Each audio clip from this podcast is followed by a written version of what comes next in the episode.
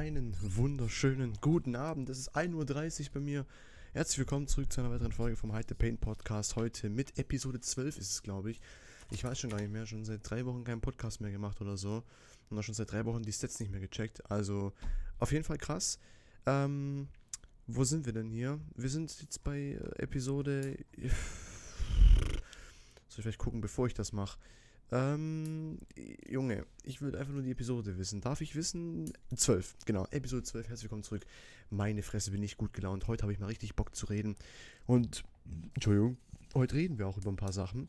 Ich habe mir ein paar Dinge aufgeschrieben, die in den letzten Tagen passiert sind. Ähm, ich glaube, das größte Thema, was jetzt aufgekommen ist, was für alle, für, auch für mich, ähm, ziemlich unexpected war, war der Rücktritt von Österreichs Kanzler ähm, Sebastian Kurz der jetzt mittlerweile sogar schon einen Nachfolger hat. Ich dachte gestern noch, dass es noch eine Weile dauern wird, bis der erstmal aus dem Amt ist. der hat schon einen Nachfolger, also so lange hat es wohl doch nicht gedauert. Ähm, ich habe gerade den Namen vergessen. Alexander, nochmal irgendwie, so hieß er, glaube ich. Das ist jetzt der Nachfolger von Herrn Kurz. Ähm, die Themen, die wir heute ansprechen werden. Ähm, den Rücktritt von Kanzler Kurz mal ganz kurz ansprechen. Da werden wir auch mal ganz kurz auf die Ibiza-Affäre zu sprechen kommen, weil ich immer noch glaube, dass die auch einen, ja gut, jetzt vielleicht nicht unbedingt einen großen äh, Einfluss darauf hatte, aber auf jeden Fall einen Teileinfluss hatte auf den Rücktritt jetzt. Darüber werden wir reden, dann werden wir mal ganz kurz über die laufende ja, Kanzlerwahl in Deutschland noch reden. Ähm, die Bundestagswahlen sind ja schon wieder fast einen Monat vorbei und wir haben es noch nicht auf die Schiss, geschissen gekriegt, rauszufinden, wer Kanzler ist. Ähm, Baerbock ist es nicht, die ist schon mal raus definitiv, was gut ist, finde ich mal. Sie wollte ja den Dieselmotor verbieten oder generell den Verbrennungsmotor bis 2030 verbieten. Also nein. Ähm, ich will übrigens nicht wählen, für die, die es interessiert. Ähm, weil ich keinen Bock hatte. Ähm, ich wollte Briefwahl machen, äh, beziehungsweise ja genau, Briefwahl wollte ich machen. Dann habe ich das versucht hier über meine Stadt zu machen. Das ging irgendwie nicht, dann hatte ich dann halt einfach keinen Bock. Und an die, die jetzt sagen, ja, das ist genau der Grund, warum in diesem Land sich nichts ändert, haltet euer Maul. So, dann, und dann werden wir mal ganz kurz noch über drei Themen reden, die ein bisschen mehr wieder mit, damit zu tun haben, dass ich ein fucking Nerd bin, was mir scheißegal ist, und zwar es geht um Luftfahrt. Einmal geht es um die Vor- und Nachteile des Pilotenberufs, Schrägstrich die Luftfahrt. Ähm, dann haben wir mal ganz kurz äh, das Thema angesprochen über Ryanair und EasyJet oder billige Airlines generell. Was ich damit meine, werdet ihr noch erfahren. Und zum Schluss dann eine ganz äh, kleine Sache, die auch mit Flugzeugen zu tun hat, die ich aber erstmal geheim halten werde, weil ich glaube, das wird viele Leute überraschen, was denn da Sache ist. Ja. Fangen wir erstmal an, ganz kurz über den Rücktritt von den Herrn Kurz zu reden. Ähm, wie gesagt, ähm, gestern hat er seinen Rücktritt, äh, gestern, nicht gestern, vorgestern, am Samstag hat er seinen, ähm, seinen Rücktritt aner äh, erkannt. Digga, ich kann nicht mehr reden. Leck mich am Arsch. Blablabla. Am 9. Oktober hat er seinen Rücktritt äh, erkannt. Das war vor drei Tagen bekannt gegeben. Ähm, und das war äh, drei Tage nachdem im Kanzleramt in der ÖVP-Zentrale in der Wiener Lichten, Lichtenfelsgasse, whatever the fuck that is, und dem Bundesministerium für Finanzen Hausdurchsuchungen. Grund dafür ist unter anderem der Verdacht auf Untreue als Beteiligter sowie auf Bestechlichkeit als Beteiligter gegen Sebastian Kurz. Außerdem werden weitere Personen aus dem direkten Umfeld des Kanzlers, namentlich der ehemalige Generalsekretär und Kabinettschef des Finanzministeriums sowie der ehemalige ÖBAG-Chef Thomas Schmidt, der Ex-ÖVP-Generalsekretär Stefan Steiner, äh, der Pressekoordinator der ÖVP-Ministerien und Ex-Pressesprecher des Kanzleramts Johannes Frischmann, der Vizekabinettschef des Kanzleramts Gerald Fleischmann sowie weitere beschuldigt, Korruptionsdelikte begangen zu haben. Außerdem als Beschuldigte geführt werden unter anderem die ehemalige ÖVP-Familienministerin und nunmehrige Meinungsforscherin Sophie Karmasin, die Medienmacher Helmut und Wolfgang Fellner, dessen Mediengruppe Österreich die UE24 gibt, bla bla bla. Und dann hat er deswegen seinen Rücktritt anerkannt, äh, bekannt gegeben. Ähm, ich, also das habe ich gestern schon in einer privaten Snapchat-Story gesagt. Das ist für mich aus meiner Sicht ein ziemlich krasses Schuldeingeständnis, ja. Wenn sich ein Kanzler drei Tage nach ähm, so einer fucking äh, Durchsuchung direkt verpisst und sagt, ja, äh, ich gehe da mal, das ist ähm, aus meiner Sicht ein ziemlich krasses Schuldeingeständnis. Ähm, und deswegen denke ich mal, dass da schon die Vorwürfe, sage ich mal, konkreter wurden und es dann auch schon konkretere Gründe gab, warum da die Behörden einmarschiert sind und sich ähm, da mal gesagt haben, so, wir gucken uns jetzt hier mal ganz kurz um. Ähm, sein Nachfolger ist Alexander Schallenberg. Am 11. Oktober wurde der äh, Stellvertreter. Das war gestern, wurde er vereidigt. Und das heißt, dass das jetzt der neue Bundeskanzler äh, in Österreich ist. Das ist übrigens mein Hund gerade gewesen, der sich geschüttelt hat. Dankeschön, kannst du leise sein, bitte? Ähm, ja. Was soll ich jetzt sagen? Die Ibiza-Affäre ist vielleicht dem einen oder anderen. Kannst du jetzt mal dich hinlegen, damit ich hier in Ruhe mein Video machen kann? Äh, mein, mein Ding aufnehmen kann? Dankeschön. Ähm, die Ibiza-Affäre ist dem einen oder anderen sicherlich ein Begriff. Im Konkreten geht es darum, dass ein Video aufgetaucht ist, in dem mehrere Leute, äh, namentlich genannt Heinz Christian Strache ähm, und der Johann Gudenus, der bis dahin Nationalratsabgeordneter und geschäftsführender FPÖ-Clubobmann war, ähm, die waren in diesem Video zu sehen, wo sie halt einfach ähm, sogar mit einer Nichte eines russischen Oligarchen in einer Villa auf Ibiza, dann haben sie halt gezeigt, dass sie ja schon sehr bereit sind, sich äh, der Korruption zu stellen, Umgehung der Gesetze zur Parteifinanzierung sowie zur überdeckten, äh, verdeckten Übernahme der Kontrolle über parteiunabhängige Medien. Und ähm, damals gab es ja, glaube ich, soweit ich weiß, schon ähm, Rücktrittsforderungen, glaube ich, von politischen Personen gegenüber dem Herrn Kurz, die schon gesagt haben, so ja, Kollege, du musst dich mal ein bisschen verpissen. Das hat er damals dann nicht gemacht. Ähm, und jetzt hat er es dann halt doch gemacht. Ich weiß nicht, ob er jetzt tatsächlich ähm, irgendwas mit der Ibiza zu tun gehabt hat. Das ist auch nochmal ein anderes Thema, ganz kurz. Ich muss gerade lachen, weil ich sehe gerade ein Bild von ihm und ich meine, der Typ hat einfach so große Ohren, das ist einfach nicht normal. Also. Na gut, ist auch egal. Ähm, ja, gut. Ähm, wie wird es weitergehen? Ich weiß nicht. Ich wohne nicht in Österreich. Ich kenne mich mit den Gesetzen da drüben nicht aus. Ich kenne mich mit äh, der Politik da drüben nicht aus. Ich äh, kann überhaupt nicht sagen, was sich da jetzt ändern wird.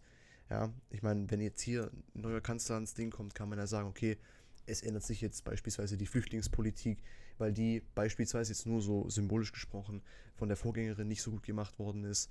Oder es ändert sich jetzt das und das und das und das. Ich, ich weiß halt nicht, was in Österreich Sache ist, egal in welchem Thema, Infrastruktur, finanziell gesehen, ähm, wirtschaftlich gesehen, immigrationstechnisch gesehen, kann ich nicht beurteilen, deswegen weiß ich nicht, was sich jetzt ändert, ob sich was ändert ins Positive, Negative. Ähm, da muss man dann halt einfach abwarten, was dann halt in den Medien rauskommt dabei. Ähm, ja, so viel dazu zu dem Thema, glaube ich. Haben wir es erstmal schon mal abgehakt hier. Ähm, wie gesagt, zum Abschluss nochmal, ähm, es ist für mich persönlich ein ziemlich krasses Schuldeingeständnis, ja, wenn, wenn, wenn man sagt so, hey, wir werfen dir vor, dass du korrupt bist und deine erste Reaktion ist, I'ma head the fuck out, dann äh, sagt das, glaube ich, schon alles. Und ähm, ich habe es auch schon in meiner Snapchat-Story gesagt und ich sage es hier nochmal, es ist expliziter Content, das heißt, ähm, ihr wisst, worauf ihr euch einlässt, wenn ihr auf so einen Podcast klickt. Es werden Ausdrücke kommen und das kommt jetzt auch. Ich denke einfach mal, er war wirklich ganz kurz davor, so richtig hart gefickt zu werden, um es mal symbolisch nochmal zu sagen.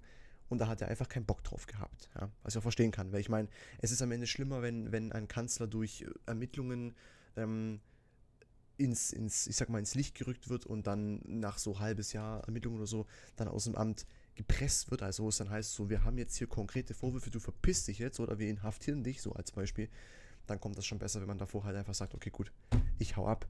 Ähm, weil alles, was danach passiert, was man ihm vorwerfen kann, ist dann mit ihm auf privater Ebene und das ist dann nicht mehr so schlimm für ihn als private Person und das rückt ihn auch nicht mehr so äh, arg in schlechtes Licht, weil er damit ja keine Verantwortung mehr trägt. Er ist kein Kanzler mehr, deswegen, wen juckt das jetzt, dass er jetzt das gemacht hat, ja. Und deswegen, ja gut, was weiß ich. Wie gesagt, warten wir mal, was dann so passiert. Ich meine, ähm, wie gesagt, ich kenne mich mit Österreich, österreichischen Sachen nicht so aus. Deswegen, äh, ja, gut, lassen wir die Österreicher mal machen, wie sie meinen. Ähm, wir machen mal unser Ding. Ja, das ist sehr symbolisch und das passt auch einfach gerade auf alles, was, was, was abgeht.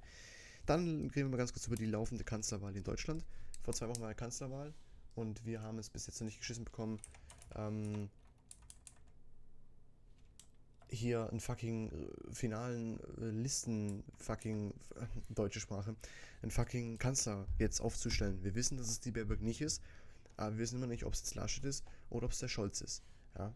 Ähm, Scholz hat, äh, nicht Scholz, Laschet hat schon seinen Rücktritt äh, bekannt gegeben als, was, Außenminister oder Innenminister, ich weiß gar nicht mehr. Auf jeden Fall als irgendein Minister von NRW hat er seinen Rücktritt äh, bekannt gegeben. Das heißt, da kommt jetzt auch ein Nachfolger. Ähm, ich persönlich denke, dass es der Scholz wird. Ähm, die ganzen Parteien, die jetzt im Gespräch sind, jetzt ist ja momentan so, dass die ganzen Parteien, die jetzt gerade im Reden sind, die Grüne, die FDP, die CDU mit der CSU zusammen, die SPD, äh, die AfD glaube ich nicht, ich, oder vielleicht doch, ich weiß es gerade gar nicht, ähm, die sind jetzt gerade am Reden, wer mit wem koalieren soll. Also ob wir eine rot-rot-grüne Koalition bekommen, eine rot-schwarz-gelbe Koalition, eine rot-grüne, schwarze, was weiß ich denn. Es geht einfach gerade darum, herauszufinden, welche Koalition geführt wird. Und das heißt, die entscheiden jetzt, wer Kanzler wird und die wollen bis Weihnachten fertig sein. Und für die, die mal in den Kalender geschaut haben, wir haben es gerade Anfang Oktober, gut, Mitte Oktober mittlerweile, äh, können wir nicht einfach einmal eine Wahl in diesem Land haben, wo gewählt wird und spätestens eine Woche später heißt, so, bitteschön, Wahlergebnis, der und der ist Kanzler. Warum muss es immer so fucking kompliziert sein? Vor allem, so eine Koalition lässt sich doch auch machen, nachdem der Kanzler gewählt wurde. Ja? Man kann doch einfach sagen, so, die Ergebnisse sind da, Kanzler ist, als Beispiel jetzt Olaf Scholz, bitteschön, und dann weiß man, okay, der ist Kanzler, der kann mit seiner Arbeit beginnen und gleichzeitig können die Parteien hier diskutieren, bis ihnen der Kopf platzt, mit welcher Koalition sie fortfahren wollen. Ähm, aber da haben wir schon mal eine Gewissheit jetzt. Aber nee, jetzt müssen wir bis Weihnachten warten. Ja, und dann wird es das beste Weihnachtsgeschenk, Alter, wenn am 24. rauskommt, Armin Laschet wird Kanzler. Ja, gute Nacht, Alter, dann wandere ich aber aus, ganz ehrlich. Ähm, ja, ansonsten fällt mir dazu gerade nicht großartig was ein. Ähm, ich habe zwar Nachrichten in letzter Zeit nicht so häufig geguckt, deswegen kann ich jetzt auch nicht beurteilen, ob da irgendwie groß berichtet wird. Ich glaube aber eher weniger die Sachen, die halt, wie gesagt, jetzt in letzter Zeit äh, ähm, mitbekommen habe, das ist halt das, dass der Laschet ähm, zurückgetreten ist von seinem Innenminister, was glaube ich.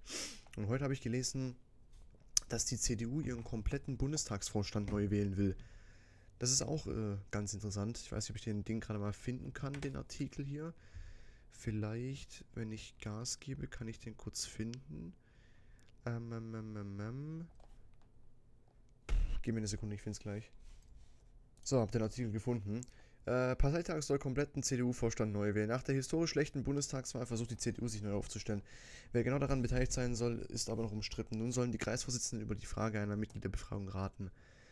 Ähm, gut, Generalsekretär Paul Ziemiak, der Junge, Treffen der Kreisvorsitzenden am 30. Oktober. Ja, gut. Das ist mir dann schon wieder zu viel Politik. Irgendwie habe ich jetzt irgendwie äh, keinen Bock, mich da so krass äh, reinzudippen heute Abend. Ich bin gut gelaunt, ich habe keinen Bock mehr die Laune versauen zu lassen durch irgendwelche dummen Prinzipien in der Politik oder dumme Vorstellungen von irgendeiner, was weiß ich was, komplett geistig grenzdebilen, eingeschränkten Partei, die meint, es ist die beste Idee, wenn wir morgen dafür sorgen, dass Coca-Cola jetzt 18,50 Euro kostet oder so, was weiß ich denn.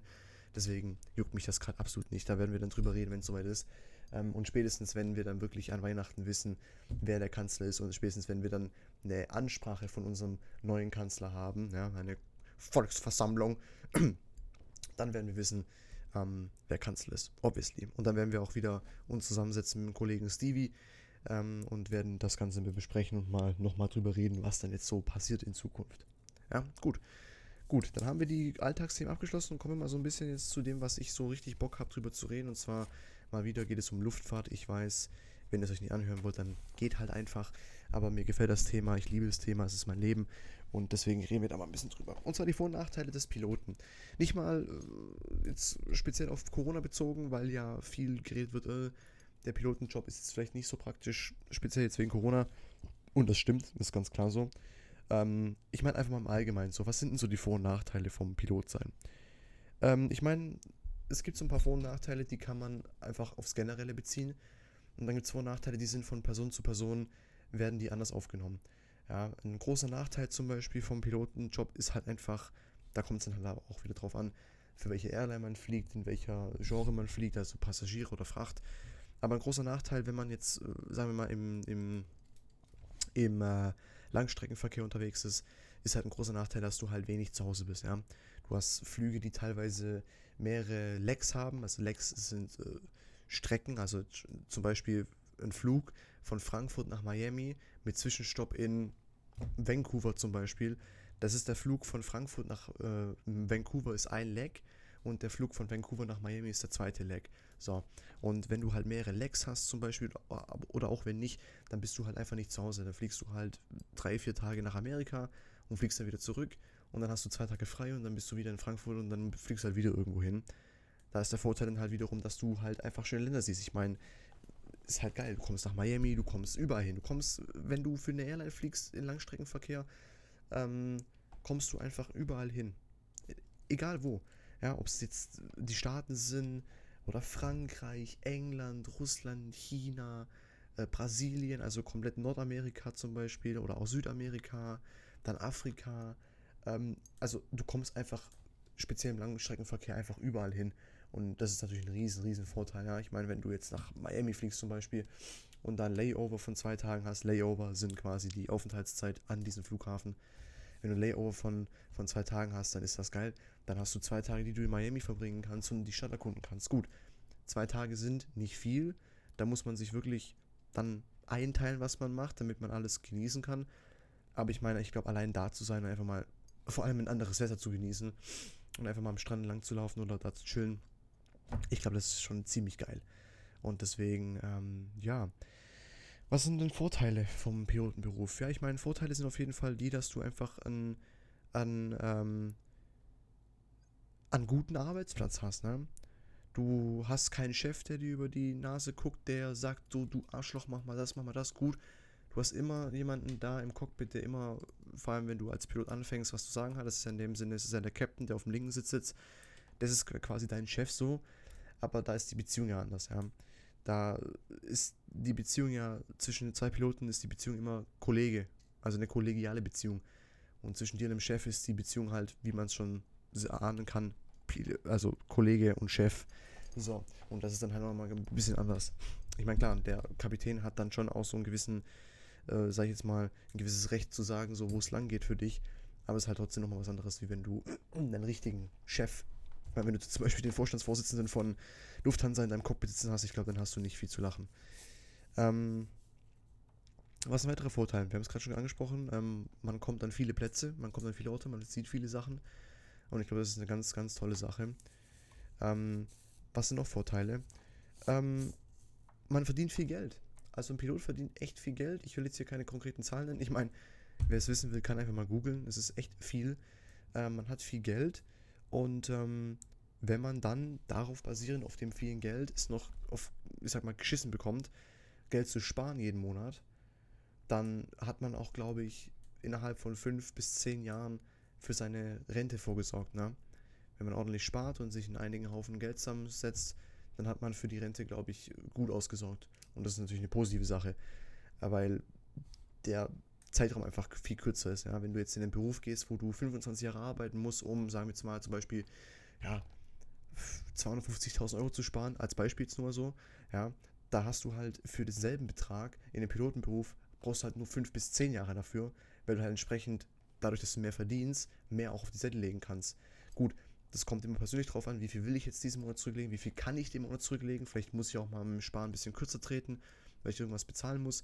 Aber der Zeitraum, den man halt braucht, um eine gewisse Sparsumme zu erreichen, die ist halt viel kleiner, weil man halt, wie gesagt, einfach viel mehr Geld verdient.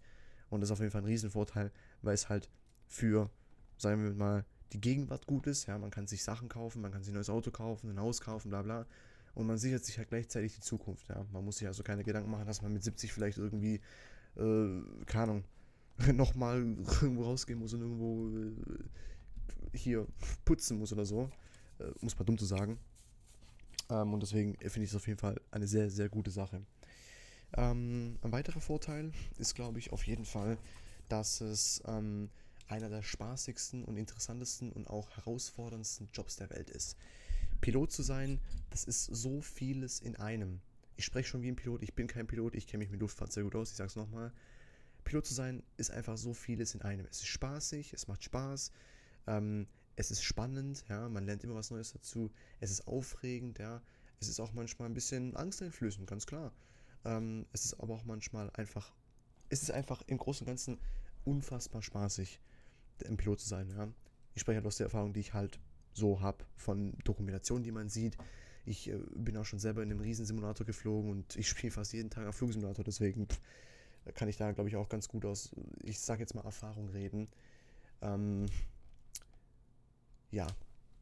Was sind so die Nachteile am Pilotenjob? Ich glaube, Nachteile an sich hat der Pilotenberuf an sich gar nicht mal so viele. Es gibt einen Nachteil und zwar ist halt einfach der, dass du keinen sicheren Arbeitsplatz hast. Das ist leider bei einem Job, der so wichtig ist und der ähm, auch so toll ist, irgendwie ein bisschen was Komisches und auch was Trauriges, aber es ist einfach mal Fakt. Die Corona-Krise hat uns gezeigt, dass der Beruf einfach kein sicherer ist. Ja?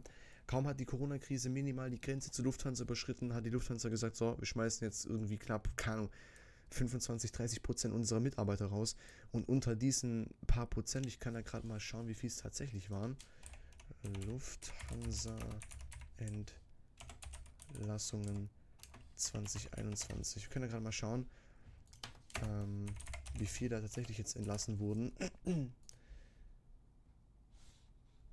Gut, direkte Grafik habe ich jetzt keine gefunden. Ähm, es stand aber auf jeden Fall dran, dass äh, Lufthansa schon mal irgendwie in der Vergangenheit geplant hat, 10.000 Stellen abzubauen. Diese wurden vermutlich auch abgebaut. Ähm, und unter diesen waren auf jeden Fall auch Pilotenstellen. Das ist ganz klar. Ja, ich meine, es ist ganz logisch. Ja, jetzt hast du eine globale Pandemie, ja, in der Flugzeuge nicht mehr so viel fliegen können, wie sie das gerne hätten, weil halt einfach Länder Einreisebeschränkungen haben und weil es halt einfach nicht mehr geht. So, dann hast du halt Flugzeuge, die jetzt einfach anfangen, gar nicht mehr zu fliegen, die einfach gegroundet werden und geparkt werden, hauptsächlich in Frankfurt und München oder halt, wenn es hart auf hart kommt, werden sie jetzt auf dem, ähm, in Anführungsstrichen, Flugzeugfriedhof nach äh, Paris geflogen oder nach Spanien. Ähm, dann hast du halt einfach die, ich sag mal, nicht, eine Qual der Wahl ist es nicht. Weil es ist eine ganz klare Entscheidung für die. Die sehen, wir haben jetzt hier einen Airbus A380, der fliegt nicht mehr. Was machen wir? Gut, das Flugzeug kommt auf äh, den Flugzeugfriedhof nach Spanien. Was machen wir mit der Besatzung? Die drei Leute, da hast du halt das große Problem, dass halt auch bei Besatzungen für Flugzeuge Unterschiede gemacht werden. Ein Pilot von einem A320, also einem vergleichsweise kleineren Flugzeug, ist zwar gut, aber ein Pilot von einem A380, einer 747 oder einfach einem größeren Flugzeug ist der Gesellschaft ja wichtiger und mehr wertvoll, weil die halt einfach die nötige Schulung haben. Und wenn du Leute von einem Airbus A380 runterholst und sie auf ein anderes Flugzeug umsetzt, auf ein A350 zum Beispiel, auf ein zwar kleineres als der Airbus A380, aber dennoch ein großes Flugzeug, dann brauchen diese Piloten keine weitere Schulung mehr, um den neuen Flugzeugtyp zu fliegen, sondern die können direkt fliegen. Das spart der Lufthansa wieder Geld. So. Und dann wiederum ist halt das Problem, wir können die nicht eingestellt lassen, nur damit sie eingestellt sind, wenn sie nichts für ihr Geld tun. Dann fangen die an, Kurzarbeitergeld zu bekommen. Das wird dann irgendwann auch wieder zu viel, weil es dann halt heißt, ja gut, jetzt sind die Piloten sechs Monate in der Kurzarbeit und haben irgendwie in den sechs Monaten 50 Flugstunden runtergerissen oder so, was halt einfach gar nichts ist. Dann kommen sie halt irgendwann an den Punkt, wo sie sagen, so, Leute, es tut mir leid, äh, war schön mit euch, aber ihr müsst gehen. Und so läuft das halt auch genau dasselbe mit Flugbegleiter, ähm, aber auch dem Personal am Boden. Ob es jetzt in der Lufthansa Technik ist zum Beispiel, ja, wobei ich bei denen eigentlich erwartet habe, dass die, ja gut, jetzt keinen Stellenzuwachs bekommen, aber ich hätte jetzt auch nicht unbedingt damit gerechnet, dass die Stellen abbauen, weil ich meine, dann hätten die eigentlich mehr Arbeit, wenn die Flugzeuge gegroundet sind und am Boden sind, dann können die Lufthansa-Techniker äh, mehr Zeit damit verbringen, die Flugzeuge zu warten. Aber gut, die Zahlen sagen es anders. Lufthansa Technik hat äh, genauso viele Stellen abgebaut. Ähm, oder jetzt nicht genauso viele, aber halt auch genauso ähm, konsequent Stellen abgebaut, wie es halt die Lufthansa in der Flugbranche äh, gemacht hat. Und ja, das ist halt ein großer Nachteil. Es ist kein sicherer Job. Ich meine, wenn du jetzt in, in zwei, drei Jahren wieder, sagen wir mal, die Corona-Krise ist in zwei, drei Jahren vorbei, ähm, auch dann ist es kein sicherer Job. Auch dann kann immer irgendwann was passieren. Ich meine, wenn morgen die Welt untergeht, gut, dann juckt es keinen mehr, ob Lufthansa jetzt noch 15 Piloten oder nicht, aber es zeigt dann einfach mal, dass es kein sicherer Beruf ist. Ähm, ein größerer Nachteil, der halt einfach kommt, der hat, wie gesagt, nicht viel mit dem Beruf an sich zu tun, sondern eher mit dem, was davor passiert. Ja, ähm, jede Airline hat gewisse, ähm, gewisse Voraussetzungen, die du haben muss, um bei denen anzufangen. Ähm, es gibt jetzt einen Unterschied, ob ich jetzt ähm, anfange bei einer Flugschule, bei der Flugschule direkt meine äh, Pilotenlizenz zu machen, das ist die ATPL-A oder APL oder MPL ähm, Lizenz, oder ob ich jetzt zu einer Airline gehe und die sagen, okay, wir finanzieren ihnen den, den, den, äh, die Ausbildung. Eine, ein ATPL, das ist die ähm, Verkehrspilotenlizenz, die kann man zum Beispiel in Stuttgart, da wo ich wohne, ähm, zusammen mit einem Bachelor machen. Dann hat man gleich noch seinen Bachelor dazu. Also es wäre ein Studium zum Bachelor of Engineering plus eine ATPL-Ausbildung ähm, mit neun Semestern, wo dann natürlich auch noch vieles, vieles, vieles dabei ist. Ähm, wenn wir jetzt aber einfach mal da, darüber reden, über die Ausbildung zum F Berufsflugzeugführer. Äh, nein, das war falsch. Verkehrsflugzeugführer, hier war es. Wenn die Seite lädt, können wir drüber reden. Genau. Das ist die ATPLA. Da ist die Voraussetzung halt direkt bei der Flugschule ein Mindestalter von 17 Jahren. Gut, das haben die meisten. Eine flugmedizinische Tauglichkeit der Klasse 1, eine Erstuntersuchung in einem flugmedizinischen Zentrum, Nachweis ausreichender Kenntnisse in Mathematik, Physik und Englisch. Äh, Physik und Englisch. Dieser Nachweis kann problemlos innerhalb unserer ATO, Approved Training Organization, erbracht werden, beziehungsweise reicht ein Realschulabschluss mit der Note gut in diesen Fächern aus. Das klingt an sich nicht mal so schlecht. Ja? Viele Leute haben einen Realschulabschluss, könnten das machen. Ich habe keinen, ich bin am Arbeiten dran, das zu machen. Ähm, es geht jetzt aber halt einfach mal darum, Finanzierung zum Beispiel. Ähm, hier kostet dieses Ding, diese Karte, die man dann später hat, 70.000 Euro. 70.000 Euro für die Ausbildung zum Verkehrsflugzeugführer. So. Wie finanziert man sowas? Nun, ist ganz klar, dass man das nicht so finanzieren kann. Also nicht, dass man jetzt nur zur Flugschule geht, nichts macht. Man muss eine Geldquelle haben nebenbei. Sprich, man muss irgendwas arbeiten gehen, um das zu finanzieren. Ja. Ähm, wie finanziert man das? Ja, ich meine, gut, du kannst es nicht ähm, abbezahlen bei der Ding direkt. Das geht nicht. Ähm, das heißt, du gehst zu einer Bank, zu deiner Bank und sagst, hallo, ich hätte gern 70.000 Euro Kredit. So. Und wenn du da jetzt herkommst und sagst du jetzt gerne 70.000 Euro Kredit und dann fragen die dich ja, was machen sie beruflich und du sagst dann, ich mache gar nichts, dann sagen die nicht, gerne, hier nehmen Sie bitteschön, weil die Bank möchte sich auch absichern, dass sie ihre 70.000 Euro dann nach einer gewissen Zeit zurückbekommt, plus Zinsen. Und das machen sie dann nicht bei jemandem, der keinen Beruf hat, das ist ganz klar. Ähm, deswegen einen Nebenjob zu haben und dann bist du halt komplett drin. Ja, du hast einen Kredit jetzt von der Bank genommen, gehst arbeiten und gehst dann noch, gut, was sag ich jetzt mal, sagen wir, vier, fünf Mal in der Woche in die Flugschule, da bist du halt komplett ausgebucht für die nächsten drei Jahre. Die Länge des, äh, der Ausbildung dauert hier ähm, 750 Stunden Theorie, ähm, maximal sechs Stunden Theorie am Tag unterrichtet werden, also sechs Stunden am Tag. So. Ähm, die praktische Ausbildung äh, besteht aus äh, 10 Stunden Flugübungen bis zum ersten Soloflug, in der zweiten Phase 20 Stunden bis Flugübungen bis zum ersten Solo-Überlandeflug, äh, Solo-Überlandflug, sorry. Phase 3 45 Stunden Flugübungen bis zum VFR-Überflugs, über, über, Überprüfungsflug. VFR sind visuelle Flugregeln, also das Fliegen auf Sicht. Phase 4 sind 105 Stunden Flugübungen bis zur CPL-IRA-Checkflug. Das ist dann quasi der, der Check, der Check, den du brauchst, um deine Pilotenlizenz zu bekommen. Und Phase 5 ist MCC-Training, das ist das Multi-Crew Coordination, also sprich, ähm, denn das Fliegen von einem Flugzeug in der Zusammenarbeit mit einem Kollegen, also sprich, damit man sehen kann, wie man in der Kommunikation mit anderen Menschen zusammenarbeitet. Das heißt, wir haben insgesamt von äh, einer Praxisausbildung eine Flugzeit von 195 Stunden. Davon können 40 Stunden auf dem Simulator ab absolviert werden und 50 Stunden werden beim MCC abgecheckt. Wir kommen also auf eine ähm, auf eine ziemlich lange Sache. Also drei Jahre auf jeden Fall. Es ist eine Ausbildung, also drei Jahre auf jeden Fall. So. Jetzt reden wir mal darüber, sagen wir mal, okay. Ähm, du bist jetzt Pilot. Ja? Du hast deine Ausbildung abgeschlossen und hast jetzt offiziell äh, deinen äh, Pilotenschein. So, jetzt ist folgendes Problem. Es ist unwahrscheinlich, dass du innerhalb von den drei Jahren, die du Ausbildung machst, die 70.000 Euro Kredit, die du von der Bank bekommen hast, abbezahlt hast. Das ist sehr unwahrscheinlich. Das heißt, die Ausbildung ist vorbei, du arbeitest immer noch und zahlst jetzt immer noch an dem Kredit, was ja an sich nichts Schlimmes ist. Ja? Ich meine, wenn du das dann abbezahlt hast irgendwann mal, ist es gut, hast du einen völlig, völlig abbezahlten Pilotenschein und dann hast du dir auch so quasi erstmal deine Zukunft gesichert. Jetzt ist halt das Problem, dass du ähm, jetzt natürlich noch eine Stelle brauchst. Ja? Du musst zu einer Airline kommen, die dir dann sagen, wir nehmen dich. So. Und da ist das Problem halt einfach, was sagt jetzt ein Deutscher, der gerade seinen Pilotenschein gemacht hat? Ja, ich gehe zur Lufthansa. Und da ist der Punkt. Die Lufthansa nimmt ausschließlich nur Abiturienten. Unabhängig davon, ob du eine Pilotenlizenz hast, ob du die fucking Space Station, ich fliege zum Mars und wieder zurück innerhalb von zwei Minuten Lizenz hast, ist dir Jucke. Wenn du kein Abitur hast, kannst du einen Abgang machen. So. Das ist meine Uhr.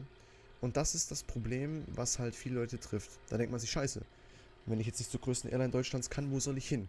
Ja, weil Lufthansa ist halt eine Airline, wo man sich denkt, boah, wenn ich da hingehe, habe ich einen sicheren Job und so. Deswegen muss man sich dann auf Umwegen gucken und bla bla bla. Es ist ein ziemlich schwieriger Weg. Er ist nicht unmöglich, um Gottes Willen, aber es ist ein ziemlich, ziemlich schwieriger Weg. Und das sind halt so diese, ich nenne es mal, Hürden, die man da halt überbringen, äh, über, über, übergehen muss, bevor man zum Piloten werden kann. Auf der anderen Seite wiederum, wenn ich mir so das Programm angucke, was man alles so in der Flugschule lernt, Aerodynamik, allgemeine Naviga Navigation, Beladung und Schwerpunkt, Elektrotechnik, Flugbetriebsverfahren, Flugleistung, Flugplanung, Flugzeugkunde, Funknavigation, Instrumentenkunde, Luftrecht, menschliches Leistungsvermögen, Meteorologie, Physiologie, Triebwerke. Es klingt sehr interessant und das ist tatsächlich, glaube ich, die einzigste Schule, die ich lieben würde zu besuchen. Wahrscheinlich so lange, bis dann irgendwelche Formeln kommen und in Mathe und ich dann einen absoluten Schlaganfall bekomme. Ähm, aber gut. Ein weiterer Nachteil, obwohl mir das eigentlich eher persönlich auf den Piss geht, ähm, es ist jetzt kein Nachteil so großartig, aber es nervt halt. Es sind so Sachen wie zum Beispiel, es ist ja so, dass die internationale Sprache in der, Luft, in, der Luftfahrt ist Englisch. Ja? Scheißegal, du fliegst nach Dubai ein, scheißegal, die reden Englisch mit dir. Du fliegst nach Russland ein, die reden Englisch mit dir. Scheißegal, du fliegst nach Amerika, die reden Englisch mit dir. Ja, so, alles gut. So. Jetzt fliegst du aber mit deinem Flugzeug über französischen Luftraum, ja, kommst jetzt in den französischen Luftraum, sagen wir zum Beispiel jetzt mal äh, Marseille Center zum Beispiel, also die Luftfahrtkontrolle in Marseille, ja, und dann kommst du her und dann meldest du dich an und sagst, keine Ahnung, Lufthansa vor Papa Mike, guten Tag, äh, Flight Level 380 inbound Aero, ja, und dann kommt eine Antwort auf Englisch zurück, ganz klar, mit einem richtig schönen französischen Akzent, wer weiß, richtig schön ist so. Und dann musst du dir dennoch, weil die Franzosen bis heute nicht checken, dass man in internationalen Luftfahrtbereichen Englisch spricht, musst du dir den französischen Luftraum ein Baguette ans Ohr labern lassen, ja, weil die es nicht geschissen bekommen, Englisch zu reden miteinander, ja. Es gibt eine Vereinbarung der ICAO, das ist die Internationale Luftfahrtorganisation, die gesagt hat, die Weltsprache für den internationalen Luftverkehr ist Englisch. So, und das sind die Grundregeln. So, auf diesen Grundregeln können aber einzelne Länder jetzt noch verschiedene Änderungen machen. Und so eine Änderung hat halt in Frankreich beinhaltet, dass die untereinander, wenn jetzt ein Franzose mit einem Franzosen redet, können die Französisch miteinander reden. Ja? Das heißt, du sitzt da in französischem Luftraum mit deinem Flugzeug gerade auf dem Weg zum Atlantik raus, um keine Richtung St. Martin zu fliegen oder auch runter nach Brasilien oder nach oben Richtung Miami. Sitzt da, redest zweimal mit denen und die restliche Zeit, die du über französischen Luftraum bist, was dann halt eine gute halbe, dreiviertel Stunde ist, bis du aus französischem Luftraum draußen bist. Und musst dir nur so Baguette-Gelaber anhören und dir 60 Baguettes ans Ohr ranlabern lassen. Ja, und s'il vous plaît, please croissant. Und nichts gegen Franzosen, aber Leute, warum müssen die eine Extrawurst machen? Jeder redet Englisch. Jeder. Macht ihr das doch auch. Das ist, wie gesagt, das ist eher weniger ein Nachteil, das ist mehr so eine Sache, die mir aufgef aufgefallen ist. Digga, jedes Mal, wenn ich am Simulator irgendwo reinfliege, Alter, französischer Luftraum, ich habe so schon die übelsten Probleme, die Franzaken zu verstehen mit ihrem unfassbar krassen französischen ähm, Dialekt, den die haben. Und dann sitzt du da, redest mit denen dann, ja, sagst du, dass du so sagen musst und die antworten zurück. Und dann musst du wirklich die Lautstärke auf 5 Millionen setzen, um zu verstehen, was die dir sagen. Weil der Dialekt so schwierig ist. Und dann kommt es noch dazu, dann sagen die dir was, okay, alles klar, sagst du es zurück, passt. Und dann musst du dennoch genau hinhören, weil dann fangen die an, Französisch zu reden. Und aufgrund dessen, dass sie so einen übertriebenen Dialekt haben, musst du aufpassen, weil manchmal kann sich dein Call sein, also dein Rufzeichen für das Flugzeug, so ähnlich anhören wie einfach ein französisch gesagter Satz. Das heißt, du musst einfach da sitzen und hören und hören, hören und dann hat er mich jetzt gerade gerufen oder nicht? So, und das ist, boah, da kriegst du Krebs, Alter. Da kriegst du so einen Krebs. Musst du dir immer so Baguettes ans Ohr labern lassen, ey, das ist, boah, unfassbar schwierig. Und ich meine, ich bin ja, ich reg mich darüber auf, obwohl es mich nicht mehr betrifft. Ich meine, es betrifft mich am Simulator, okay, es ist in einer begrenzten, es ist überschaubar, sagen wir es mal so. Aber es ist im echten Leben ja auch nichts anderes. Im echten Leben ist es ja noch viel schlimmer, wenn man bedenken muss, dass im echten Leben ja komplett Frankreich 24 Stunden, 7 Tage die Woche von Radarabdeckung und von äh, Luft, äh, von, na wie heißt es, habe vergessen, von Lotsen überwacht wird. So. Und im Simulator ist es aber dann halt trotzdem so, dass du halt einfach, wenn du da reinfliegst, so wirklich boah, hören musst und so. Bäh, das ist unnormal. Ja. Ansonsten, was gibt's für Nachteile? Ich meine, für mich persönlich gibt es da keine großen Nachteile. Ich bin ja so ein Typ Mensch. Ähm, ich beschäftige mich mit Dingen immer erst dann, wenn es soweit ist, wenn die in, sagen wir mal, mit unmittelbarer ähm, Reichweite sind, gerade zu geschehen. Und deswegen werden so Sachen wie, dass ich nie zu Hause bin, wird mich gar nicht stören. Ich bin Single, ich habe keine Freundin, ich habe keine Frau, momentan nicht. Ähm, und deswegen, aus meiner jetzigen Sicht, wird mich das absolut überhaupt nicht jucken. Ich meine, man weiß nicht, was in fünf oder in zehn Jahren ist. Ja? Ich meine, wenn ich dann in fünf oder zehn Jahren Pilot wäre, bin, wer weiß, ähm, und ich da eine Frau habe oder eine Freundin, dann ist das Ganze auch nochmal ganz anders, das ist ganz klar. Aber das ist mit anderen Jobs ja nicht genau so gleich, weil du in anderen Jobs meistens ja nur acht Stunden oder zwölf arbeitest und dann kommst du nach Hause. Ich meine, da ist es dann halt wirklich so, dass du einfach mal zwei, drei Tage nicht zu Hause bist. Ja? Ich meine, da kannst du gleich zum Militär gehen, das ist dann irgendwie gleich gut, wenn du dann nach irgendwie, keine Ahnung, Afghanistan stationiert wirst oder so und dann da acht Jahre lang chillen musst. Also ja, gut. Aus meiner Sicht ist der Pilotenberuf immer noch eine, eine der besten, wenn nicht sogar der beste Beruf. Also es ist wirklich ein, ein großer Platz zwischen dem ersten Platz der Pilot und dem zweiten Platz der, in, in, in der Liste der auf meiner persönlich gesetzten Lieblingsberufe auf dem zweiten Platz ist, glaube ich, äh, Streamer oder sowas, YouTuber, Streamer oder halt irgendwie sowas oder ich glaube Produzent, also ein bekannter DJ, Produzent, sowas ist, glaube ich, das, was auf dem zweiten Platz ist. Das ist ziemlich viel Abstand, das wäre auch so ein Traum, sag ich jetzt mal. Aber äh, man kann ja nicht alles haben, ne? Gut, haben wir das auch mal ganz kurz geklärt. Falls ihr übrigens ähm, Fragen habt, irgendwas mit Luftfahrt zu tun hat, ja, ob es jetzt irgendwas am Flugzeug ist, was euch interessiert, irgendwelche Mythen, die ich für euch dechiffrieren soll oder irgendwas, was mit Flugangst zu tun hat oder generell irgendwas, was mit Luftfahrt zu tun hat, könnt ihr mir gerne ähm, entweder auf dem Discord eine ähm, Frage in den Themenvorschlag äh, Channel reinhauen oder hier auf Anchor, ich weiß gar nicht, wie das funktioniert, eine Sprachnachricht schicken oder irgendwie so, ich weiß nicht, ist das jetzt WhatsApp oder was? Ich glaube, irgendwie so geht das. Also, ihr wisst dann, schon, was ihr machen müsst und nur, wie gesagt, einfach den Discord joinen und in den Themenvorschlägen ähm, die Frage einfach reinhauen, dann werde ich die im nächsten Podcast beantworten. Und ja, was haben wir noch? Genau, Ryanair und EasyJet, billige Airlines im Generellen. Ryanair kennt, glaube ich, jeder. Ryanair ist die Fluggesellschaft, die in ihrer Pilotenausbildung das ähm, sanfte Landung-Paket nicht inklusive haben, wo das eine extra Ausbildung ist, die keiner von denen gemacht hat. Was ich damit sagen will, ist, dass die Ryanair-Piloten es in 90% der Fälle nicht geschissen bekommen, das Flugzeug sanft zu landen. Ich war vor zwei Jahren in einem Simulatorflug, in einem großen Simulatorflug von der Boeing 777 in Stuttgart, genau gesagt in Tübingen. Und da war mit mir zusammen ein äh, also das war der Supervisor, der mit mir das gemacht hat, der war angehender Pilot bei der Lufthansa. Und wir sind geflogen, das Flugzeug, ein paar Szenarien durchgespielt, ein bisschen, war echt spannend. Und am Ende fragte er mich so, wie alt bist du eigentlich? Und zu dem Zeitpunkt war ich 17, nicht zu mir, ich bin 17. Und er so, ja, wie ist das bei dir so flugzeugtechnisch? Also wie, wie sehr beschäftigst du dich mit dem Thema Flugzeuge und, und spielst du Simulatoren oder so? Dann habe ich zu ihm gesagt, ja, pff, ich spiele schon jeden Tag am Simulator, würde ich mal behaupten, so, ja, und verbringe schon die meiste Zeit äh, eigentlich so am PC. Und da meinte er, ja, weil, weißt du, du machst das hobbymäßig und kannst das Flugzeug besser landen als die fucking Ryanair-Piloten, die teilweise ja eine ewig lange Ausbildung haben, drei Jahre Pilotenausbildung, dann noch Type-Ratings auf den verschiedenen Flugzeugen haben. Meinte er, du kannst das Ding besser landen als die Ryanair-Piloten.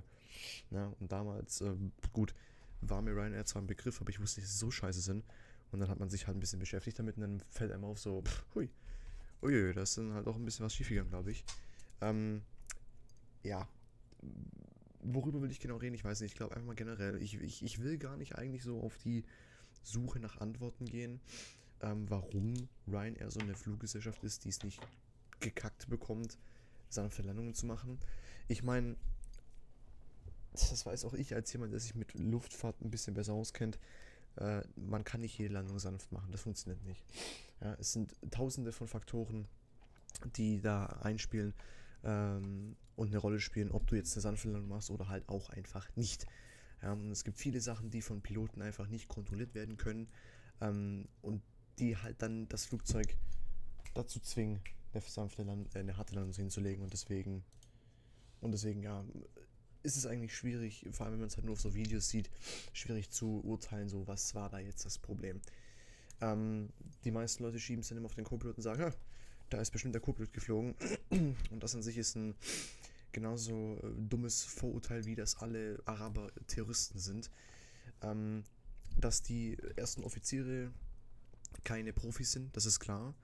Aber man muss auf der anderen Seite auch denken, jeder hat mal wo angefangen und als jemand von euch, was weiß ich, als Schweißer angefangen habt, habt ihr auch nicht die besten Schweißnähte der Welt genährt. Was weiß ich denn? So, äh, es ist noch kein Meister von mir gefallen und das heißt einfach, dass die Leute Übung brauchen. Und ähm, es ist auch im Endeffekt so, dass eine harte Landung auch immer ähm, ein ja, Trainingsstoff für den Piloten sind, ja. Der macht eine harte Landung und dann, nachdem das Flugzeug am Gate steht, gibt es einen Debrief und der Pilot sagt so, was war hier Sache? Und dann kann man das Ganze debriefen, nochmal die Situation hochholen und aus den Fehlern lernen. Das heißt, äh, wenn ihr eine harte Landung mitmacht, äh, helft ihr dem Piloten dazu, ähm, seine Fehler zu korrigieren das nächste Mal. Ähm, Ryanair ist halt deswegen so ein bisschen speziell, weil es halt einfach mittlerweile ein Meme geworden ist. Ne? Im Internet sieht man tausende Memes halt von Ryanair, wie sie ihre Flugzeuge in den Boden rammen. Ja, mit, mit 200 Knoten irgendwie das Flugzeug in den Boden setzen. Ja? Und dann aber noch so schön richtig sagen, wir, wir hoffen, sie haben den Flug genossen. Äh, naja, äh, weiß ich nicht. Es ist mir auch schon viel zu gekommen, dass Ryanair an sich äh, personell gesehen äh, absolute Arschlöcher sind, also die Flugbegleiter. Wie gesagt, ich persönlich kann es nicht beurteilen. Ich bin noch nie mit Ryanair geflogen, ob ich es glaube oder nicht. Ähm, das letzte Mal, wo ich geflogen bin, das war, ohne jetzt damit flexen zu wollen, ähm, 2019. Lufthansa, First Class, nach Amerika zu meiner äh, Patentante. Wo, by the way, das First Class Essen teilweise besser ist als das, Resto als das Essen in Restaurants in Deutschland, was gut ist. ähm, ja, EasyJet ist mir noch nie zu gekommen, dass die in irgendeiner Art und Weise schlecht sein sollen. Ich meine, es sind halt billige Airlines, ne? Die verkaufen billig ihre Tickets und genauso billig kannst du halt auch erwarten, dass dann der Service ist oder halt alles, was mit der Airline zu tun hat, ja. Ähm, die Flugzeuge sind, soweit ich das gesehen habe, schon mal in, in Person und auch so von dem, was man in Videos sieht, in gutem Zustand, ja. Ähm, es ist auch eine genauso eine äh, Vorurteilsgeschichte, dass alte Flugzeuge schlecht sind. Das ist Bullshit. Äh, ein Großteil der Maschinen, die heute in der Luft sind, sind Flugzeuge, die ähm, vor 2010 gebaut worden sind oder sogar noch älter sind. Es gibt Flugzeuge, die sind im Jahr 1995 gebaut worden und fliegen heute noch. Ähm, das ist also genauso ein dummes Vorurteil. ähm, genau, EasyJet Visa ist mir noch nicht so angekommen, dass bei denen irgendwas äh, irgendwie hier ich meine, jeder, gesagt, jeder macht mal eine harte Landung. Das ist überall. Das gibt es bei der Lufthansa, das gibt es bei American Airlines, das gibt es bei jeder Airline. Das ist einfach so. Das lässt sich nicht vermeiden. Wie gesagt, das sind tausende von Faktoren, die da einspielen. Wind, vor allem Wind aller, aller, aller, am allerstärksten, die da irgendwelche Probleme auslösen können. Und deswegen, ja, genau. Seid vielleicht nicht so harsh, wenn ihr, oder, oder denkt nicht so harsh, sage ich jetzt mal, wenn ihr mit einer Airline fliegt und es gab eine harte Landung. Ja, ähm, in den meisten Fällen wird nämlich nicht gesagt, ist, war jetzt der und der Grund für eine harte Landung, ähm, weil in den meisten Fällen ist das für die Piloten irrelevant. Die denken sich einfach, okay, gut, pff, ist passiert, juckt nicht, das Flugzeug ist nicht auf dem Boden, es gibt keine Schäden, äh, und dann ist es gut, niemand ist gestorben, passt alles so. Und deswegen, ähm, ja, ein bisschen nachsichtiger sein. Und als letztes jetzt, was wir als Überraschungsthema, sag ich mal, hatten, ähm, weniger weil es was ja jetzt unbedingt was Lustiges ist, sondern eher weil es einfach irgendwas an der Stelle irgendwie verblüffendes erschreckend und gleichzeitig überraschend. Und zwar ist es, dass die El Al-Flugzeuge, also die israelische Airline, ähm, Raketenabwehrsysteme an ihren zivilen Flugzeugen hat, also die Passagierflugzeuge, die haben an ihren Passagierflugzeugen Raketenabwehrsysteme. Warum bringe ich das, äh, das Thema jetzt hoch und wie kommen die darauf, das zu installieren? Ich komm, kam darauf, und das ist derselbe Grund, wie die auf das Thema kamen, das in ihre Flugzeuge zu installieren, aufgrund des ähm, vor knapp zwei Jahren abgeschlossenen ähm, Ukraine International Airlines Flug in Teheran, der ja kurz nach dem Start äh, vom internationalen Flughafen in, im Iran abgeschossen wurde von einer Boden-Luft-Rakete. Ähm, und dann kurz darauf habe ich dann gesehen, dass die El Al-Flugzeuge, also die aus Israel, äh, Raketenabwehrsysteme an ihren Flugzeugen haben. Ich weiß jetzt nicht ganz genau, was das für Systeme sind, ob es nur Frühwarnsysteme sind, schätze ich jetzt mal nicht, weil was bringt das, wenn du nur weißt, oh, da kommt eine Rakete, kannst dann aber nichts machen. Äh, ich glaube schon, dass es dann halt richtige Abwehrsysteme sind mit Flares, also mit richtigen Flares, die auch von, ähm, also nicht Flares, nicht die Rapper-Flares, weil das wäre ein bisschen komisch. Ich meine jetzt die Flares mit A, die ähm, auch bei den Kampfjets diese roten Leucht Leuchtgeschosse, die dann rausfliegen, äh, um die äh, zielsuchenden Systeme der Raketen zu irritieren, dass sich das System denkt, was ist denn jetzt los? Ähm, deswegen denke ich schon, dass das auch so ein Flare-System hat. Was an sich ja nicht mal eine schlechte Idee ist. Ne? Sich zu schützen vor irgendwelchen Angriffen, speziell wenn man in Gebieten operiert, ähm, die als Krisengebiete eingestuft werden, sind gerade der Nahe Osten oder auch jetzt hier die Bereiche mit den pro-russischen Milizen, wo auch damals äh, der Flug MH17 ja von pro-russischen Milizen abgeschossen wurde, MH17, ähm, dass man gerade, wenn man über solche Gebiete fliegt, einfach seine, seine Flugzeuge schützt. Finde ich eine gute Idee. Auf der anderen Seite ist es erschreckend, dass wir in der heutigen Zeit es schaffen, zum Mars zu fliegen, aber es nicht gekackt bekommen, ähm, Flugzeuge zu unterscheiden. Ja? Also, dass wir es nicht hinbekommen zu sagen, das ist jetzt ein Flugzeug, was ein, eine Bedrohung für mich jetzt oder für mein Land darstellt.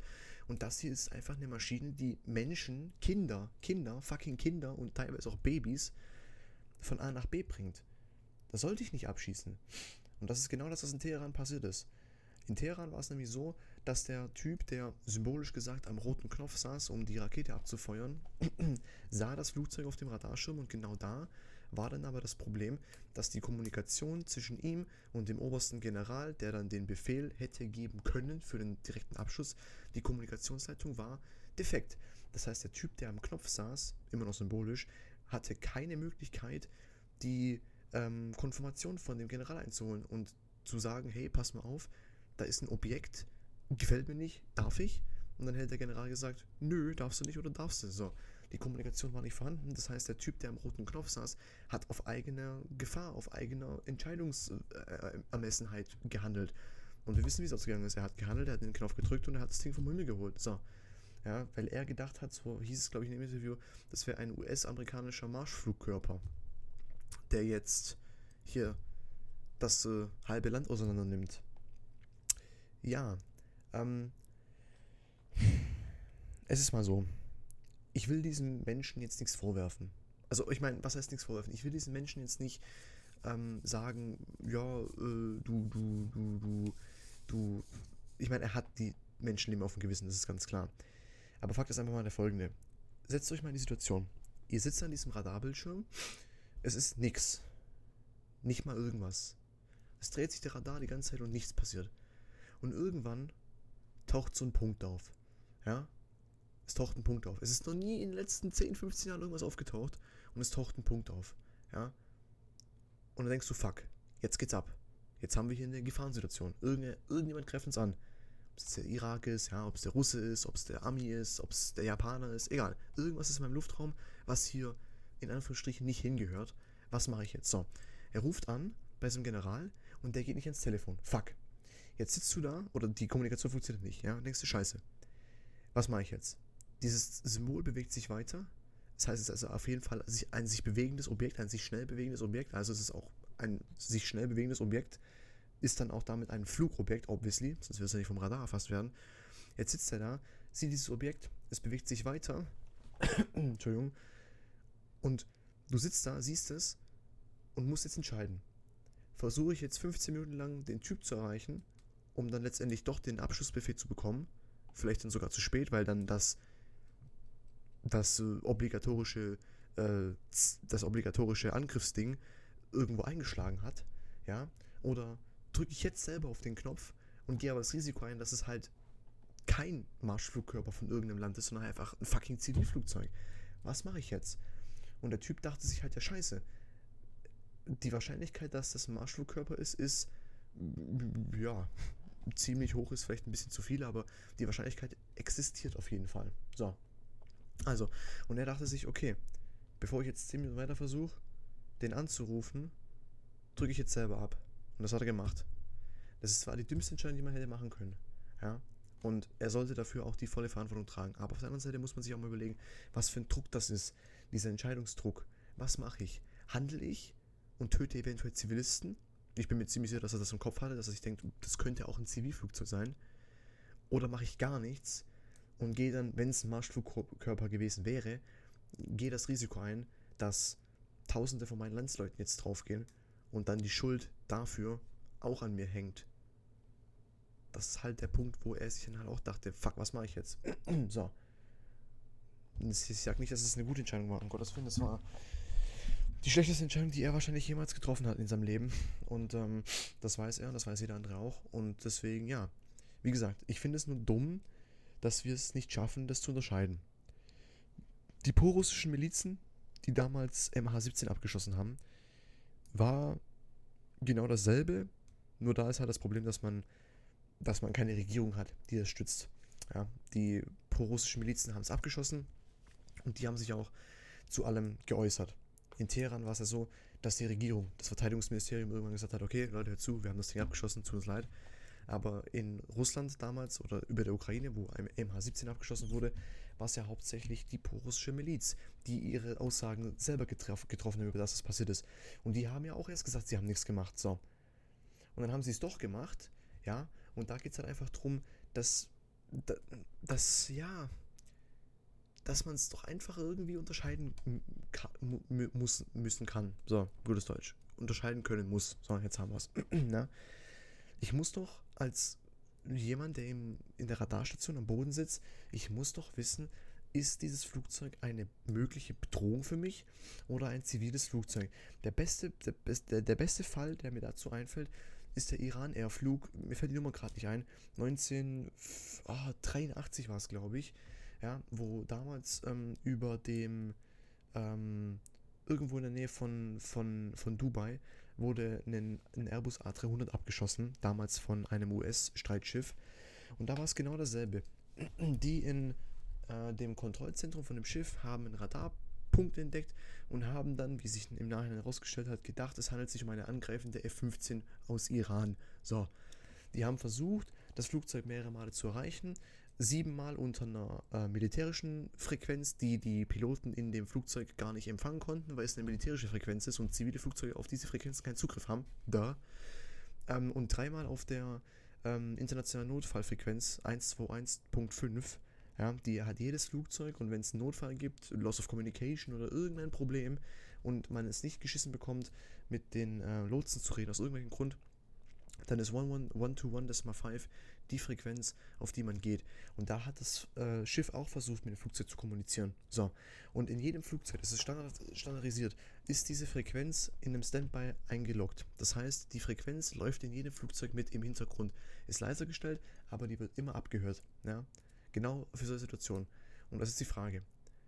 Entweder haben es die Piloten überhört, dass sie angefunkt wurden, entweder haben sie es sich nicht angesprochen gefühlt oder sie haben es einfach schlicht ergreifend nicht gehört. So. Und genau dasselbe wie bei MH17 oder bei äh, dem Ukraine Airlines Flug. Am Ende hat sich die Armee, der Armee dazu entschieden, gut, äh, es gibt Gefahr für uns, schießen wir das Ding ab. So, zack, das Ding war unten. Und äh, ich glaube, wenige Stunden nachdem sie es runtergeholt haben, ist ihnen aufgefallen, fuck, das war gar kein Militärflugzeug. Es war eine vollbesetzten, ein vollbesetzter Airbus A300 mit lauter Zivilisten. So. Und da ist doch irgendwo der Punkt, wo man sagen muss, es muss doch möglich sein, in, in Zeiten von Technologien wie der, dass man zum Mars fliegen kann, ja, dass man es geschissen bekommt, vom Boden aus zu erkennen, ist das ein Zivilflugzeug oder ist das ein, äh, ein, ja, ein nicht ein Militärflugzeug oder äh, einfach ein nicht ziviles Flugzeug. Das muss doch möglich sein. Genauso ist es doch möglich, dass man Flugzeuge, wenn die ihren äh, Primärtransponder abschalten, diese trotzdem noch zu erfassen übers Militärradar. So rum ist es doch genauso möglich herauszufinden, gut, da weiß man dann nicht, was für ein Flugzeug es ist, aber man kann es erkennen, dass es etwas ist. Und darum geht es ja dann darauf bezogen auf Flug MH370. Da war es ja genau dasselbe. Das Flugzeug hat den Primärtransponder abgeschalten, ja, weg war es, aber das Militärradar von äh, Pyongyang war es, glaube ich, oder irgendwie sowas, hat das Flugzeug ja noch äh, ein paar Stunden verfolgt, weil es ein Militärradar war und die halt einfach andere Technologie auch haben. Aber dennoch, ich sag's nochmal, muss es doch möglich sein, vom Boden aus zu erkennen, ist das ein Militärflugzeug, also ein, eine potenzielle Gefahr, oder ist das, was da oben fliegt, ein ziviles Flugzeug? Um solche Sachen zu verhindern. Ja, ich meine, es ist auch unglaubliches Pech, dass genau in der Situation, wo der Typ an der Radarstation eine potenzielle Gefahr erkennt, die Kommunikation zu seinem äh, Oberbefehlshaber ausfällt. Das ist ziemliches Pech, gar keine Frage. Ja. Aber dennoch, hätte er es, äh, oder würde es ein System geben, was den Leuten am Boden sagt, Zivilflugzeug oder nicht Zivilflugzeug, dann wäre es gar nicht so gekommen, dann hätte er nicht mal das Telefon anfassen müssen. Dann hätte er gesehen, ist ein Zivilflugzeug, gut, passt, muss ich nichts machen. So. Und ja, ist schwierig, finde ich als ähm, jemand, der sich mit sowas auch sehr viel beschäftigt und auch teilweise sehr viel selber fliegt, also jetzt nicht selber, selber das Flugzeug fliegt, sondern halt mit Flugzeugen fliege, ähm, schon extrem wichtig. Ja, ich meine, ich habe mir noch nie, als ich geflogen bin, Gedanken gemacht, dass ich abgeschossen werden würde. Ja, ich meine, man macht sich ja Gedanken, öh, Triebwerk fällt aus, öh, Cabin Depressurization oder wir stürzen einfach so ab. Aber man hat sich noch nie so groß Gedanken gemacht, so, fuck, ich könnte jetzt abgeschossen werden, ja. Und ich meine, ist auch gut so, dass man nicht an den Punkt kommt, wo man das tatsächlich als eine Möglichkeit in Betracht ziehen muss, dass man wirklich sagen kann, die Wahrscheinlichkeit, dass wir abgeschossen werden, die ist höher, als dass ein Triebwerk ausfällt. Und die Wahrscheinlichkeit ist schon gering. So. Und deswegen, ich denke mal, dass da muss auf jeden Fall irgendwas gemacht werden. Von wem genau, das ist eine gute Frage. Wer, wer könnte dafür zuständig sein? Ich meine, gut. Ähm, in erster Linie müsste es, denke ich mal, ein, eine Gruppierung, eine Firma geben, sag ich mal, die solche Systeme erstellt. Ich denke mal, dass die Leute, die ähm, die Radarsysteme an sich programmieren und erstellen, wahrscheinlich die besten Ansprechpartner sind. Die sind wahrscheinlich die, die es auch könnten. An sich wäre es aber auch in der Hand der Flugzeughersteller zu sagen, okay, wenn wir Flugzeuge bauen, dann installieren wir direkt irgendwas im Flugzeug, was die Leute am Boden erkennen lässt, eine spezielle Codierung zum Beispiel oder ein spezielles Transpondersignal, das den Menschen am Boden zeigt, pass mal auf, das hier, was hier gerade fliegt, ist eine zivile Maschine. Und dann am besten noch mit diesem kleinen Ding, was das den Leuten zeigt, noch eine äh, Registrierung, damit man gleich auch erkennen kann, was das für ein Flugzeug ist, was für eine Registrierung es hat äh, und alles Mögliche. So. Und dann wäre es an der ICAO, der Internationalen Luftfahrtorganisation, vorzuschreiben, dass dieses System in jedem Flugzeug Pflicht ist. Ja, dass Flugzeuge, die ab diesem Zeitpunkt gebaut werden, es einbauen müssen und Flugzeuge, die vor diesem Zeitpunkt gebaut wurden, müssen es nachrüsten lassen. So. Dann wäre es da eine Pflicht, dass man das als Annex rausbringt. Annex, das sind die äh, Punkte, die international vorgeschrieben sind, was ein Flugzeug jetzt für Richtlinien haben muss, um zugelassen zu werden und auch äh, an die verschiedenen äh, Flughäfen, was für gewisse ähm, Voraussetzungen sie erfüllen müssen, um als, was weiß ich, Flughafen erkannt zu werden. So, dann wäre es dann, dass die einen Annex rausbringen, in dem drin steht Annex 12, was weiß ich, The aeroplane must have a system that makes it possible for people on the ground or ATC to identify the airplane as an civilized aircraft or a non-civilized aircraft. Und so würden solche Probleme verhindert werden. Ja? Ganz einfach. Ganz einfach. Ja? Ganz easy. Das wäre weder mehr, mehr Arbeit für die Piloten, noch wäre es mehr, gut, es ist mehr Arbeit für die, äh, für die ähm, Flugzeugbauer, aber ich meine, wie viel Geld würden wir hier reden von irgendeinem System? Ein Transponder ist ja an sich schon im Flugzeug eingebaut. So, da wird es nicht noch eine Million Euro mehr kosten, einen kleinen Chip oder eine Zusatzprogrammierung einzubauen, die es möglich macht, für die, Flugze äh, für die äh, Air Traffic Controller zu erkennen, ist es ein Zivilflugzeug oder nicht. Und genauso sollte man dann auch gucken, dass Militärmaschinen, jedes Militärflugzeug, zumindest von den Ländern, die es halt, weil das Problem ist halt, wenn man jetzt vorschreiben lässt, zum Beispiel, okay, ähm, Kampfjets von Amerika müssen auch solche Chips haben, dann wäre es auf der anderen Seite natürlich für Amerika ein Nachteil, weil wenn die irgendwann mal tatsächlich planen anzugreifen, und das verdeckt machen wollen und dann fliegen sie in, was weiß ich, russischen Luftraum rein, dann würden die Russen ja durch diesen Chip direkt erkennen, ey, warte mal, pass mal auf, da kommt der Army, mach mal hier alles bereit, mach mal hier Boden-Luftrakete bereit und schießt das Ding vom Himmel. So, ja, wäre ein Nachteil. Aber auf der anderen Seite wiederum, es geht um die nationale Sicherheit, Leute, es geht um Sicherheit, ja. Und äh, ich finde es zum Kotzen, dass man immer nach solchen tragischen Sachen immer hört, ja, äh, wir haben Fehler gemacht und wir müssen das verbessern, wir müssen das verbessern und bla bla bla bla bla. Kann man es denn nicht einfach davor machen und gleich das Problem beseitigen, bevor es zu einem riesen Desaster wird? Bevor es zu einem riesen Desaster wird. Ja? MH17 war unnötig. Ich gebe hier niemanden außer den pro-russischen Separatisten die Schuld. Niemanden. Niemanden, weil wir wissen nicht. Vielleicht, wenn es so ein System gegeben hätte, hätten sie es vielleicht trotzdem abgeschossen, weil Putin hat ja, nee, nicht Putin, irgendeiner, ich glaube, es war ein Ami, hat ja behauptet, es wäre von Russland nur eine, eine, eine Machtdemonstration gewesen, dieses Flugzeug vom Himmel, vom Himmel zu schießen. Wir wissen nicht, also vermutlich oder vielleicht hätten die das Flugzeug trotzdem abgeschossen, auch wenn sie gewusst hätten, uff, ist eine Zivilmaschine. Okay, hätten sie vielleicht doch gemacht. So, wissen wir nicht, können wir nicht sagen. Aber es geht ja hier nicht um MH17 alleine es geht ja hier um den äh, Ukraine-Flug, Ukraine Airlines-Flug zum Beispiel, ja. Das hätte ihnen das Leben retten können, wenn die so ein System gehabt hätten. Ja, und deswegen weiß ich gerade wirklich nicht, woran es scheitert. Muss ich mal ganz ehrlich sagen. Ich hoffe mal, dass in Zukunft sowas noch äh, kommt. Das würde es viel sicherer machen. Ja, da müssen die Menschen keine Angst mehr haben, weil ähm, man denkt immer, dass alle möglichen Szenarien un undenkbar sind und, und sowas kann nicht passieren gerade mit solchen Sachen wie zum Beispiel, dass ein Flugzeug abgeschossen wird. Ja, das hat man vor dem Vorfall mit MH17 und äh, Ukraine Airlines Flug nie gedacht. Ja, weil der Vorfall mit dem ähm, äh, Iran Airlines Flug, der war ja schon über 20 Jahre her. Ja, da war die Technologie noch nicht so ausgereift. So. Aber man hat sich niemals im Jahr 2019 hingesetzt und sich tatsächlich Gedanken gemacht darüber, dass es doch die Möglichkeit gäbe, dass ein Flugzeug abgeschossen werden kann. Vom Boden aus. Nicht von irgendwelchen Kampfjets, die das Flugzeug abschießen, weil es eine Terrorgefahr besteht. Nein, vom Boden aus. Diese Gedanken hat sich keiner gemacht. Und so weit sollten wir auch nicht kommen.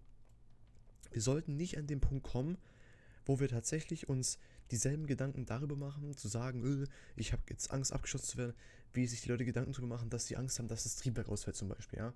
Weil das ist eine ziemlich standardmäßige Angst, die äh, ein, Passagier hat, der Flugangst hat. Er denkt, fuck, das Triebwerk fällt aus. Ja. Und wenn wir zu dem Punkt kommen, dass wir Angst haben davor, abgeschossen zu werden, dann haben wir ein großes Problem. Ja? Weil diese Angst verbreitet sich, Leute fliegen weniger und das könnte einen riesen Impact auf die Fluggesellschaften haben. Ja? Ich meine, gut, spätestens dann sagen sie, okay, pass mal auf, wir machen hier Unmengen an, an Verlust, bau dir mal das Kacksystem ein, dass wir hier gucken können, dann passt das. So. Bis dahin bleibt halt zu hoffen, dass sowas nicht mehr passiert. Ich meine, ich sag's mal, die Wahrscheinlichkeit, dass sowas passiert, speziell über europäischen Luftraum, amerikanischen Luftraum, ähm, ist sehr unwahrscheinlich. Die Wahrscheinlichkeit ist geringer, als dass ähm, man morgen Lotto gewinnt. Ja, und die Wahrscheinlichkeit ist schon gering. Ja, weil wir, wir in Europa sind kein Krisengebiet. Wir haben nirgends ein Land in der, sag ich jetzt mal, unmittelbaren Nähe, was bekanntermaßen irgendwelche Luftabwehrsysteme rumstehen hat, so, die auf Standby sind und nur danach suchen. Also sowas ist sehr, sehr unwahrscheinlich, wenn nicht sogar von, schon gut. Unmöglich ist es nie, aber es grenzt an der Unmöglichkeit, ja. Auch in Amerika ist es genau dasselbe. Das ist so unwahrscheinlich, das äh, es nicht. Die einzigsten Gebiete, wo sowas halt passieren kann, sind halt einfach Krisengebiete, ja. Russland, Ukraine, Teheran, äh, halt Iran jetzt gerade, äh, Irak, Afghanistan, Pakistan einfach Kriegsgebiete, ja. Und seitdem ja MH17 abgeschossen wurde, wird ja auch der Luftraum, der da damals äh, die Maschine überflogen hat, auch von Lufthansa gemieden. Und genau dasselbe. Ähm, der Flug, der über Teheran abgeschossen wurde, die, die Flugzeuge von Lufthansa haben ja den kompletten Flugverkehr nach Teheran erstmal eingestellt. Komplett. So. Und ich glaube, das gilt auch heute noch. Ich glaube, die fliegen heute auch nicht mehr nach. Oder vielleicht fliegen sie wieder, weiß ich gerade gar nicht. So. Aber das zeigt auf jeden Fall mal, dass man was machen muss. Na, man muss es machen, damit sowas nicht mehr passiert. Ja? Es kostet unschuldige Menschenleben und das muss nicht sein. Und ich glaube, damit an der Stelle können wir es beenden. Vielen Dank fürs Zuhören. Wenn es euch gefallen hat, würde ich mich freuen, wenn ihr den Podcast einem Freund oder einer Freundin weiterempfehlt. Ähm, oder eurer Familie, was weiß ich was. Empfehlt es einfach, ist mir scheißegal. Postet es auf Twitter, auf Instagram, schickt eine WhatsApp, schickt ein Telegram. wenn ihr Telegram benutzt, dann hört bitte nicht mehr zu. Ähm, wenn es euch gefallen hat, würde mich freuen, wenn ihr auch dem Discord-Channel beitretet. Wie gesagt, falls ihr mal Fragen habt, speziell jetzt auf Luftfahrt zum Beispiel, kenne ich mich ja relativ gut aus. Wenn ihr irgendeine Frage von mir beantwortet haben wollt, dann schreibt das gerne in den Discord-Channel der Themenvorschläge mit irgendeinem Hashtag oder halt irgendwas, was mir zeigt, dass es eine Frage für Luftfahrt ist. Und dann kann ich die im nächsten Podcast mal beantworten.